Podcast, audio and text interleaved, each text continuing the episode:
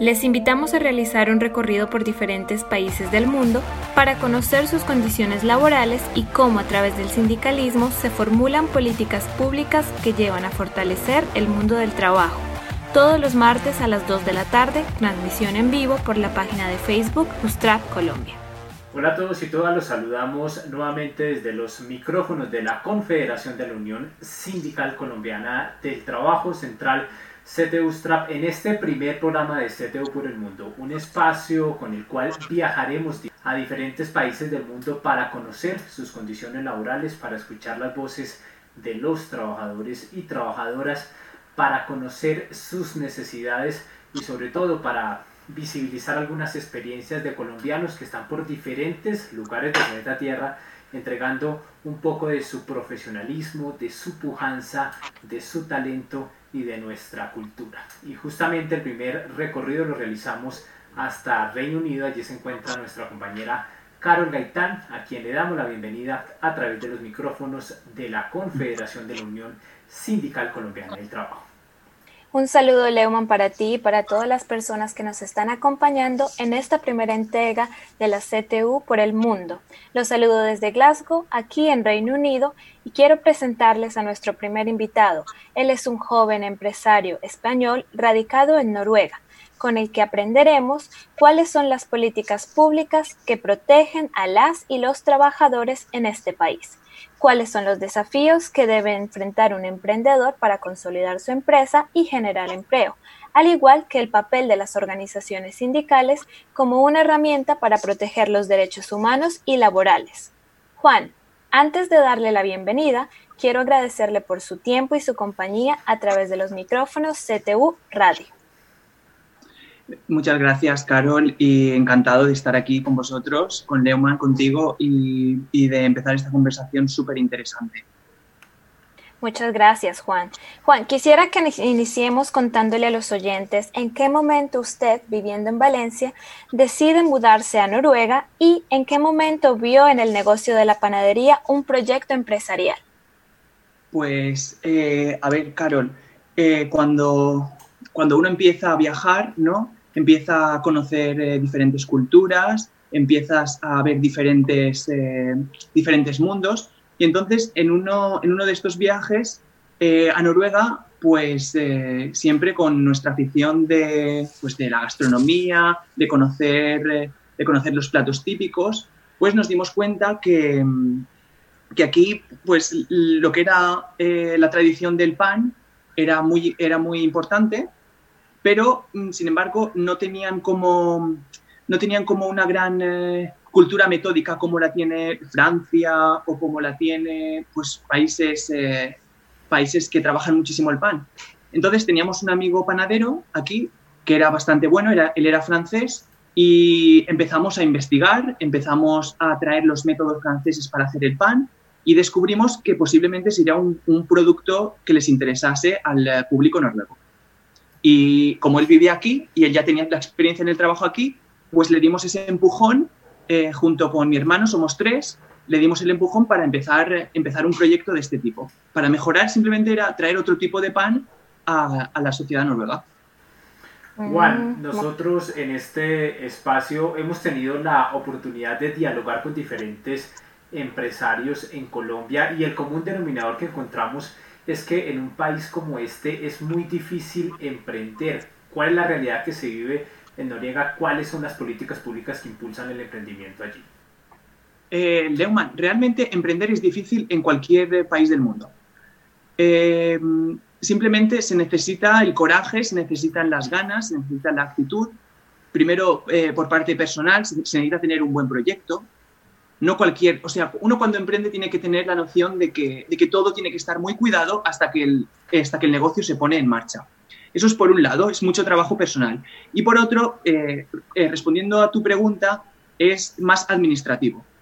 El sistema noruego es cierto que es muy cerrado y tienes que tener muchos eh, papeles en regla, tienes que tener... Es, es, un proceso muy largo hasta que tú puedes fundar tu empresa pero es posible. Simplemente mm, es pasar todos este tipo de papeles. Ah, muy bien, Juan. Y usted que ha tenido la oportunidad de generar empleo, ¿nos podría contar cuántos empleados tiene y cuáles son las competencias que valora en su empresa para un trabajador en la actualidad? Sí, Carol, pues te puedo responder que ahora mismo en la empresa somos alrededor de 10 y estamos a punto de abrir una tercera panadería aquí en Noruega. Y, nada, pues eh, que, lo que más eh, busco yo en un trabajador es la actitud. Primero, en lugar, que esa persona tenga las habilidades para hacer el trabajo que, yo, que, nosotros buscamos, efectivamente. Pero luego también es que sea una persona con una buena actitud, que, eh, que sepa trabajar con otras personas, que sepa trabajar en equipo, una persona que esté dispuesta también a hacer múltiples, múltiples funciones, que no sea simplemente lo que se le pide, sino que también tenga un poco de iniciativa o de querer, de querer dar su opinión, eso es lo que, sobre todo, lo que más se busca es una buena actitud.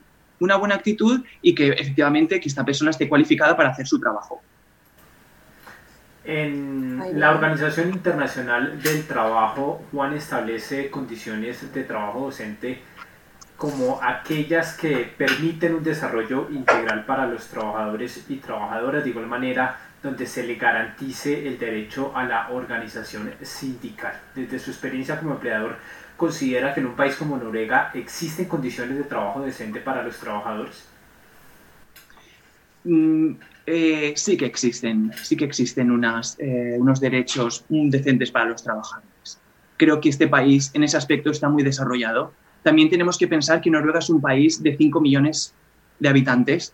Luego, siempre es más fácil hacer feliz a 5 millones de habitantes que a, que a 10 millones, 12, 20 millones. Luego, en ese aspecto eh, el, gobierno sí que, sí, que, sí que trabaja para mantener un, em, un puesto de trabajo seguro. Efectivamente, sí que, sí que está encargado y sí que podemos decir que es decente. Eh, aquí las, las madres cuando, cuando van a tener un hijo tienen muchísimas ayudas económicas por parte del Estado. Eh, en realidad, si estás dentro del sistema y cumples la legislación noruega, evidentemente eso se te, se te recompensa con un gran número de beneficios. Sí que es cierto. ¿Y nos podría ampliar un poco cuáles son esas condiciones precisamente para contextualizar y poderlas comparar con las condiciones laborales que viven acá en Colombia, que vivimos los trabajadores en esta parte del mundo? Eh, ¿Cuántas horas trabaja un, trabajador en, en Noruega? más o menos a qué mm. equivale el salario mínimo. ¿Qué nos puede decir respecto a esto? A ver, aquí el salario mínimo es bastante alto. También tenemos que poner las cosas en contexto. La vida en Noruega es muy cara. Entonces, más o menos es, está equilibrado. Está equilibrado lo que se gana, que es alrededor de... ahora, ahora mismo no lo sé, pero está entre los 2.000 y 3.000 euros, que no sé a cuánto, equivalería a cuánto equivale a dólares, pero es bastante alto pero también piensa que la vida aquí es muy cara. Entonces es como que el balance es, es correcto. Y por otro lado, que, em, el ser más explícito, pues por ejemplo, em, efectivamente aquí la, la, la, oficina de desempleo está muy pendiente. Entonces, tienes ayudas de, de, desempleo y tienes, tienes ayudas que, o sea, no, al menos una, cuando estás desempleado tienes una, pequeña, pero muy pequeña porción de adquisitivo, algo adquieres por estar desempleado, hasta que encuentras un nuevo trabajo. Entonces es como que en, el apartado trabajador el gobierno está muy pendiente de ti y, busca y exige que se cumpla la ley constantemente. O sea, estás vigilado para que se cumpla. Nosotros en nuestra empresa tenemos dos inspecciones de trabajo al año en estas dos inspecciones de trabajo se revisan las horas extras, se revisan los contratos, se revisan los pagos, se revisa absolutamente todo acerca de cómo tú estás tratando al trabajador. Entonces, independientemente de que haya un sindicato, el gobierno está muy encima de que se cumpla la ley. Le recordamos a las personas que nos están viendo en este momento que pueden participar a través de comentarios en esta primera entrega de la CTU por el mundo, utilizando el numeral CTU Pensamiento OIT.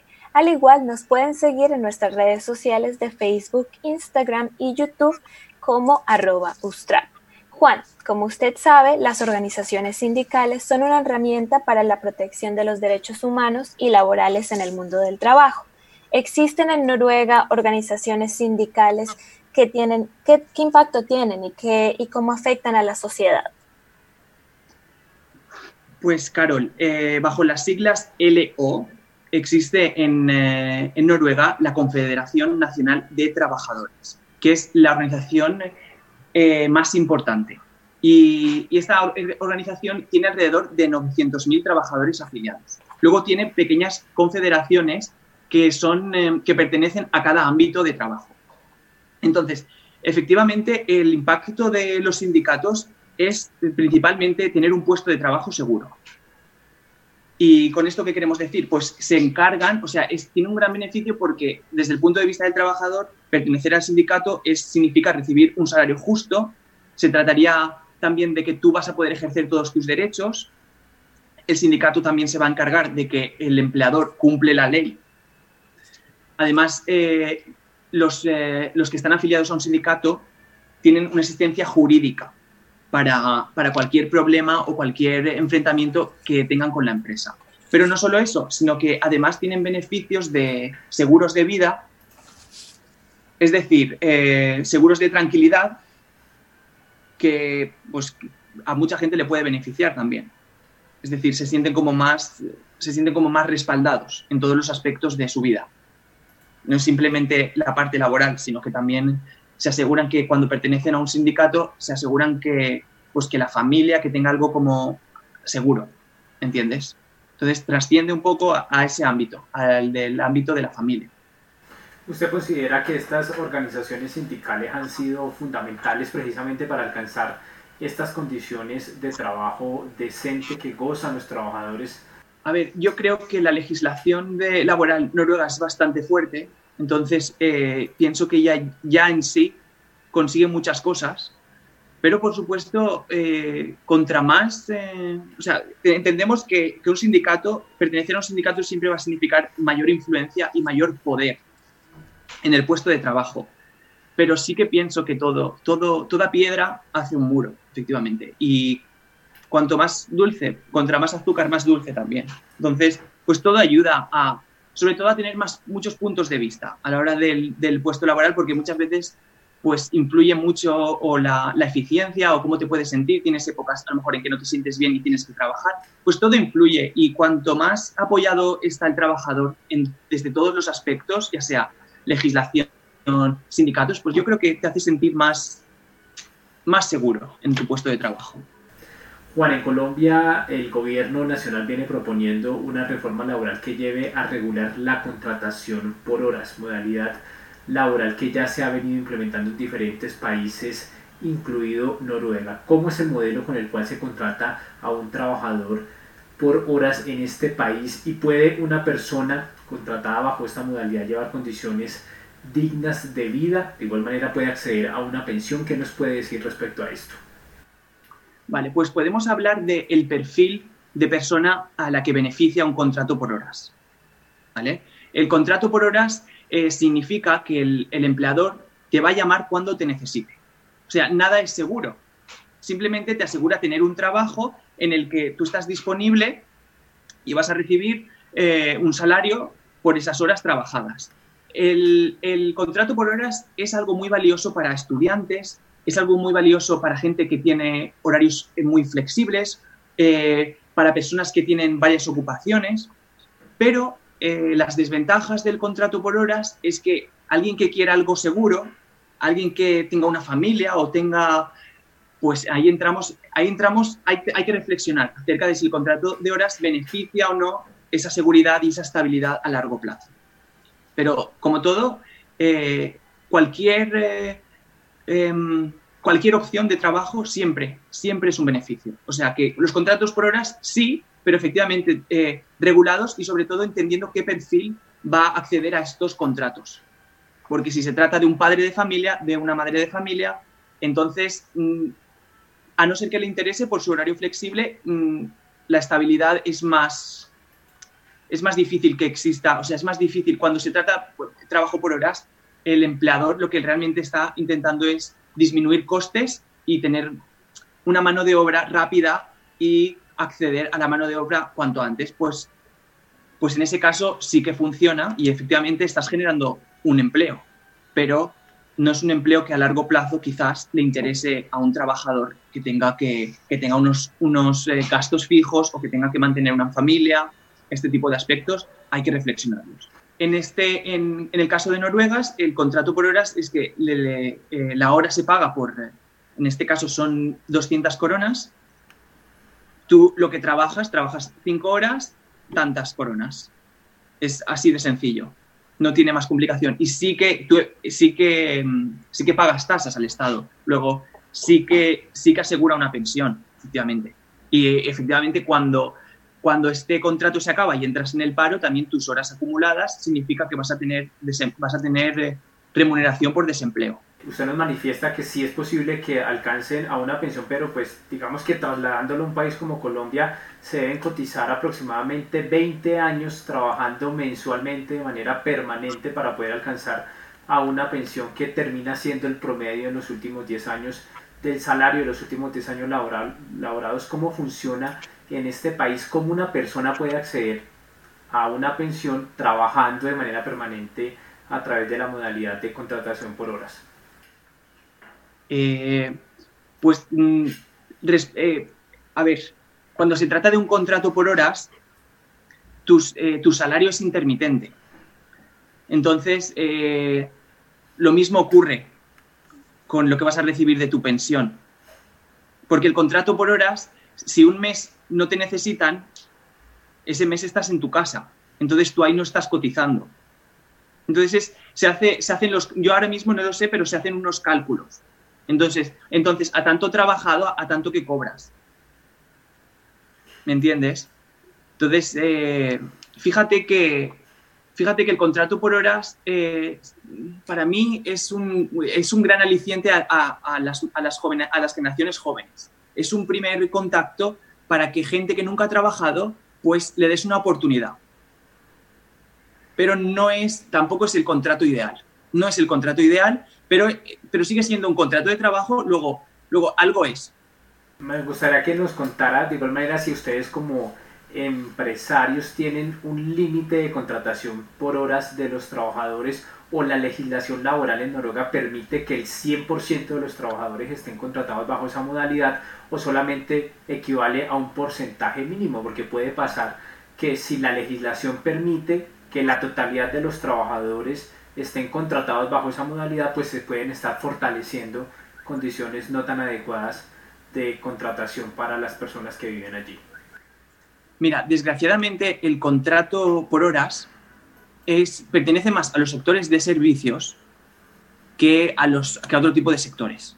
Entonces, ¿quién, ¿quién accede a estos contratos? Pues normalmente son eh, trabajadores de verano, de temporada, son trabajadores de limpieza, trabajadores de restauración, trabajadores de, en este caso, pues pueden ser también cajeros.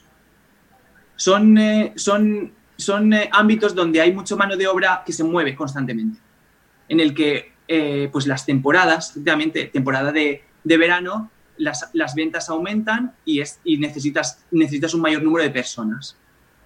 Pues entonces todo este tipo de contratos se hace contrato por horas. Pero realmente la, legislación noruega no exige, no exige que tú, o sea, no te, no te impide que, tú puedes tener tantos contratos por horas como, como tú quieras. Pero claro, luego hay puestos que sí que se necesitan cumplir por contratos de, largo plazo y de, y, de, y de 40 horas. ¿Me entiendes? Luego, por ejemplo, tú, a un panadero, tú a un panadero no le puedes poner un contrato de, de horas. ¿me entiendes? Porque esa persona tiene un trabajo fijo que tiene que hacer todos los días. Pero, por ejemplo, en la temporada de verano, que empieza, eh, que tienes a, pues a todos los turistas, entonces ahí sí que, sí que necesitas más gente en las tiendas. Posiblemente ahí sí que te interesa tener un contrato por horas. Muy bien, Juan. ¿Y usted qué opina al respecto de mantener al interior de su empresa una actitud positiva, la productividad y el bienestar de acuerdo a las condiciones laborales que usted le está proporcionando a sus empleados? Eh, pues Carol, es muy importante, yo pienso. Es muy importante que, que, que, te sientas bien en tu puesto de trabajo. Es, es muy importante. No importa lo que hagas, sino cómo seas tratado o cómo sientas tú que tus derechos son escuchados o son recibidos o tus derechos se cumplen. Entonces, yo pienso que el, gran beneficio de una empresa es conseguir que los empleados estén lo máximo que puedan de estar felices y que tú también puedas ofrecer, o sea, que sea como cualquier, como cualquier eh, relación de negocio, tiene que ser un win-win, ¿me entiendes? Si, ambos están en una situación, unos, uno sobre otro, si la balanza sube en favor de uno y baja, en contra de otro, ahí ya estamos creando una situación mm, tensa, estamos creando una situación que a largo plazo eso nos va a provocar eh, malestar, nos va a provocar una sensación de no querer ir a trabajar, nos va, nos va a provocar una sensación de, insatisfacción con la vida. Entonces, yo, eh, mi, mi, opinión es que un trabajador feliz, eh, los resultados pues son ventas, son productos hechos con mucho amor, son gente que se involucra en tus propuestas, son gente que va a hablar bien de ti, ¿me entiendes? Que, o sea, que todo suma, todo suma, todo suma. Y el que trata al trabajador como, como simple mm, una máquina o como mano de obra o como, ¿sabes? Como alguien que tiene que, tiene que hacer algo y no es humano, sino yo, yo te pago, tú tienes que hacerlo, eso realmente a largo plazo crea muchos problemas y crea mucha insatisfacción en las dos partes. Juan, ¿y qué mensaje le daría usted a los empleadores colombianos en este momento? Pues mira, el mensaje que le daría es, no importa en qué lugar del mundo estés, no importa cuánto eh, beneficio tenga tu empresa, no importa el número de empleados que tengas, no importa eh, las opciones o lo que podrías llegar a ser si tuvieras menos empleados, si fueran más eficientes, no importa absolutamente nada si un trabajador no está feliz. Si tú solo empiezas con uno que esté feliz, es suficiente. Es suficiente porque si aprendes a hacer un trabajador feliz, vas a aprender a hacer 50 felices. Así que no importa dónde estés, en qué lugar del mundo, no importa cuántos beneficios tengan tu empresa, no importa. Lo que realmente importa es que la gente esté a gusto trabajando. Ya está. Esa es el único, el único, la, única idea. Y por lo que hay que luchar siempre, que las empresas eh, tienen que estar al servicio de la sociedad. Y, uno de, y una de las cuestiones es que eh, las personas que trabajan en las empresas forman la empresa. La empresa en sí no es nada. ¿La empresa qué es? Tú, hacer sillas, mm, o sea, hacer sillas es lo que es, una silla. Pero lo que forma la empresa es quien está detrás y quien las hace, quien piensa en cómo hacerlas. Entonces, en ese aspecto, mi idea es que no importa lo que hagas, dónde estés. Si tú eres el jefe, trata de que todo el mundo esté a gusto y feliz. Eso es lo que pienso. Y que tú tengas también tus beneficios, efectivamente, que son muy importantes para que la rueda de la bicicleta continúe rodando. Pero no significa que por más presión y porque la, rueda está más hinchada y más fuerte vas a llegar más lejos. Esa es mi opinión. Pues interesante reflexión. Antes de terminar este primer programa de CTU por el mundo, me gustaría que nos contara cómo la pandemia del COVID-19 le afectó a su empresa, si hubo algún tipo de afectación y de ser así, qué tipo de ayudas recibió por parte del Estado noruego para evitar la liquidación de la misma. Pues, Leumann, sí que nos, desgraciadamente, como a todas las empresas, nos afectó porque muchos supermercados a los que les servíamos pan tuvieron que cerrar por las cuestiones sanitarias. Entonces, eh, comenzamos a disminuir nuestros puntos de venta entonces, sí que se vivieron dos meses de mucha incertidumbre y de decir, vamos a ver, vamos a tener que deshacernos de dos puestos de trabajo para poder seguir eh, eh, la empresa o cómo vamos a seguir. Entonces, quisimos aguantar y quisimos esperar a ver cómo, cómo se retomaba. El Estado noruego, además, hizo una aportación a nosotros, era equitativa, conforme a lo que ellos consideraban y conforme a ellos consideraban tus pérdidas. Eh, nosotros tuvimos aproximadamente unas 10.000 coronas, que son unos 1.000 euros, de, o sea, de, se, le llamaron un pack crisis y ofrecieron pues, un poquito de ayuda. Un poquito de ayuda, más eh, después intentamos eh, con los costes em, tener una especie de pactos de ERTES de alguna forma que duraran un mes, que, que los empleados estuvieran cobrando lo mismo durante ese mes, que, que el Estado se hiciera un poco cargo de, de esos pagos y así tratar de seguir respirando. Y efectivamente ahora nos encontramos en una situación un poco más tranquilos y más eh, calmados y nadie ha, tenido que, nadie ha tenido que perder su puesto de trabajo. Bueno, antes de irnos también me gustaría que nos ampliara un poco más sobre los productos que, que produce a través de este emprendimiento y los colombianos que nos están escuchando y que a corto plazo viajen a Noruega donde los pueden encontrar. Pues sí, son... Em, es una pastelería, panadería francesa.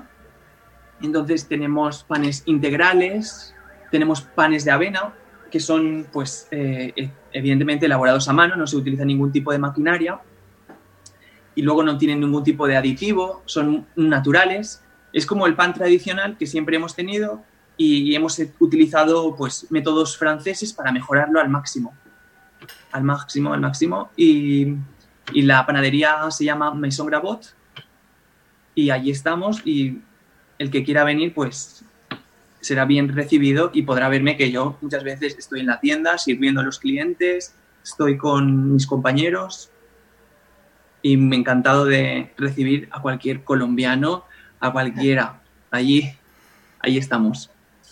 Bueno, de esta manera terminamos este primer encuentro de CTU por el mundo, no sin antes agradecerle a Juan Mateo, un joven español empresario y radicado en Noruega, por ayudarnos a comprender cómo funciona el mundo del trabajo en este país y fortalecer a través de su testimonio las fuerzas para seguir luchando en Colombia hasta alcanzar condiciones del trabajo decentes, que llevan a un desarrollo social sostenible a través del diálogo social la negociación colectiva y las herramientas que tenemos como Central del Trabajo, CTU, USTRAP. Así es, desde la Confederación de la Unión Sindical Colombiana del Trabajo continuaremos liderando acciones que lleven a la formulación de políticas públicas que impacten de manera positiva el mundo del trabajo en Colombia. A ustedes también muchas gracias por acompañarnos. Los invitamos como siempre a compartir a través de nuestras redes sociales. Estamos claramente en Facebook, Twitter, Instagram como arroba. De igual manera, le recordamos que si está viviendo una situación de vulneración de sus derechos humanos y laborales, puede comunicarse a través de nuestra línea WhatsApp 318-275-4217. O si lo prefiere, puede visitarnos en nuestra sede nacional. Estamos ubicados en la ciudad de Bogotá en la calle 24A número 7572, barrio Modelia, para recibir asesoría y acompañamiento por parte del equipo de nuestra Confederación de la Unión Sindical Colombiana del Trabajo. Muchas gracias por su sintonía. Los invitamos a acompañarnos el próximo martes a las 2 de la tarde en una nueva entrega de CTU por el Mundo. Hasta pronto. Les invitamos a realizar un recorrido por diferentes países del mundo para conocer sus condiciones laborales y cómo a través del sindicalismo se formulan políticas públicas que llevan a fortalecer el mundo del trabajo. Todos los martes a las 2 de la tarde, transmisión en vivo por la página de Facebook Ustrap Colombia. Les invitamos a realizar un recorrido por diferentes países del mundo para conocer sus condiciones laborales y cómo a través del sindicalismo se formulan políticas públicas que llevan a fortalecer el mundo del trabajo. Todos los martes a las 2 de la tarde, transmisión en vivo por la página de Facebook Ustrap Colombia.